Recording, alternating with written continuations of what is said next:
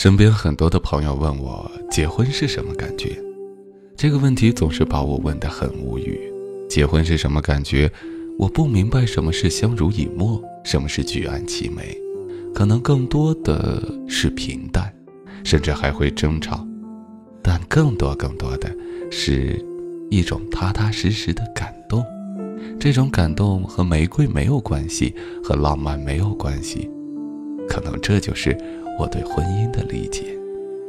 今天我们要听到的故事就是这样一个从爱情的炽热进入到婚姻的平淡，在五年的婚姻生活中，他们有了很大的改变，成为了陌生人。可是，一转眼却发现，原来最爱的还是对方。我们就一起来听一听。这篇来自叫做寂寞的一位朋友，他的故事。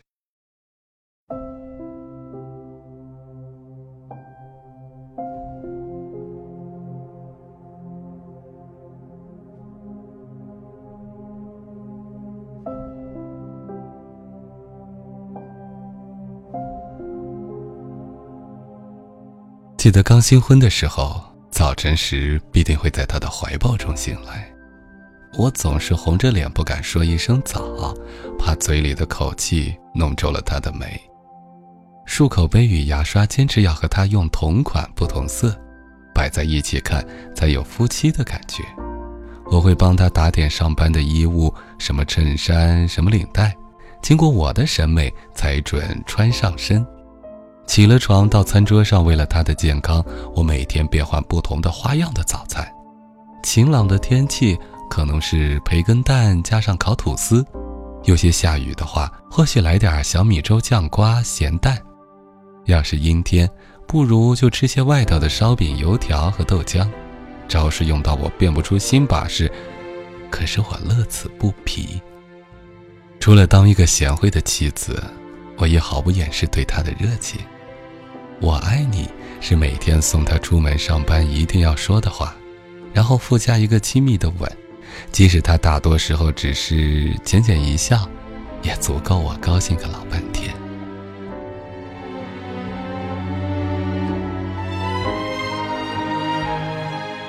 但是五年过去了，我相信还不到痒的时候。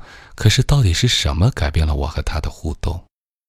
早晨起床，他的位置往往已空荡，只能由褶皱的床单证实他确实存在过。即使他偶尔睡过了头或者小懒一下床，也绝对是急急忙忙由床上跳起来，匆忙的梳洗着衣。我已经快忘了被他拥抱迎接朝阳的感觉。盥洗室里的漱口杯在几年前被打破一之后，再也找不到一个一模一样的了，而另一只因为掉到马桶里，所以也换了新的。五年内，牙刷也换了不知几支。甚至有时我们迷糊了，还会用上同一支，什么口气的问题都不需要掩饰的。是否颜色一样，款式一样？他说这些根本不重要。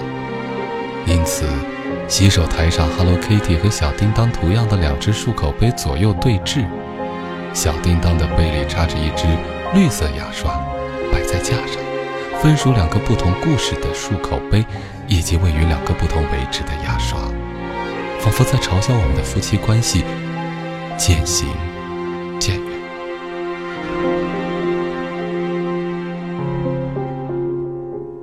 因为他出门的时间早，打点他的衣着已经不再是我的事，他自己会搞定早晨。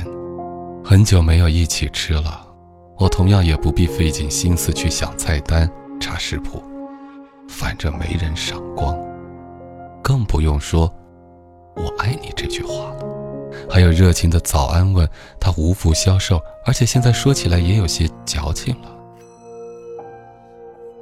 仔细想想，五年来，他没有说过一次我爱你，一次也没有。我没料到的是，五年的时间可以改变这一切。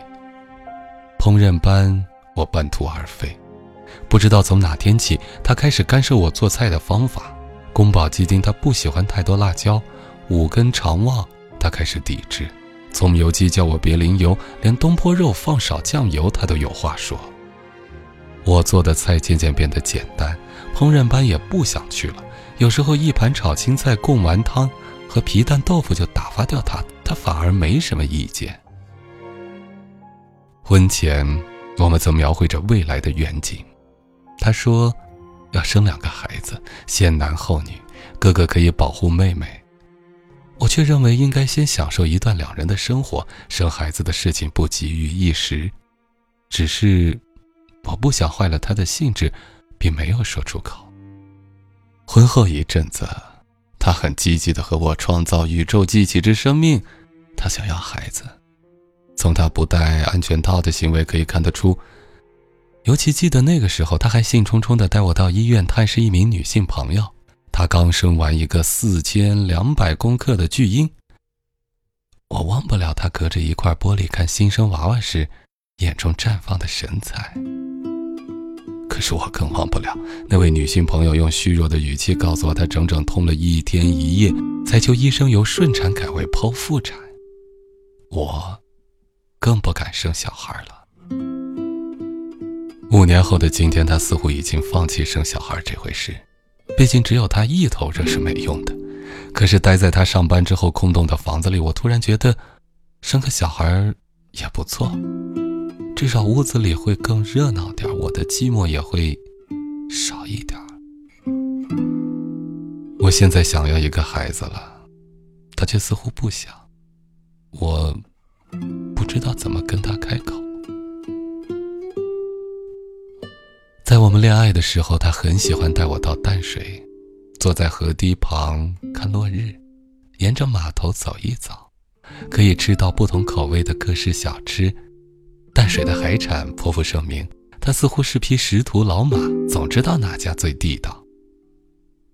有时候他带着我坐轮渡到对岸的巴黎，那里热闹的只有一条路，卖的全是孔雀蛤，两个人可以吃掉一大盘。还觉得意犹未尽。他也会和我骑双人脚踏车，沿着淡水老街骑到淡海，再由淡海骑回来。沿路的风景不算十分迷人，但有种质朴的味道，见着海风咸咸的打在脸上。我很享受这种气氛。当然，坐在脚踏车后座的我，三天打鱼两天晒网，心情好的时候才踩两下。他明知我偷懒。还是卖力的踩，我很怀念，即使过了五年，那段回忆仍然历历在目。婚后到淡水的次数，除了新婚那一阵子，几乎屈指可数。假日，照理说我和他应该可以有些交集，可是他累，我只能自己找事做。在上班、工作、出门逛逛街、聊聊是非，也顺便埋怨一下他。他不知道，在前几个月，我自个儿坐捷运到了淡水，那里已经变成一个我完全不认识的地方。河堤旁的小吃摊不见了，全部集中在捷运站附近。过去我和他看夕阳的地方，整修成一条长堤，仅供散步。路面。变得干净整洁，固然是好，但是收藏着我和他美好记忆的地方消失了。没有他的带路，我找不到地道的海产店，找不到渔人码头。渔人码头边，风景美富美矣，却有种人工雕切的做作。我以为花了几百元搭乘蓝色公路可以到对岸巴黎，就像渡轮一般，但那失了古风的游艇却绕了一大圈后又开回原点。除了颠簸的船身摇得我头晕目眩，我记不起来什么美丽的风景，连孔雀阁也没捞到一粒。水变了，我和他的回忆也变了。某个早上，我特地比他早起，煮了顿难为已久的丰盛的早餐给他，然后没有第三者，没有争吵，我递出了离婚协议书。是我第一次看到他那么震惊的表情。如果那天是愚人节，我想我成功了，但我不会开那么恶劣的玩笑。他知道我是认真的，他没有像一般男人一样暴跳如雷，开始数落女方的罪状，也没有哭哭啼啼，跪下哀求我留下。他只是极力冷静自己的心绪，默不吭声的接下协议书，开门，上班，一如往常。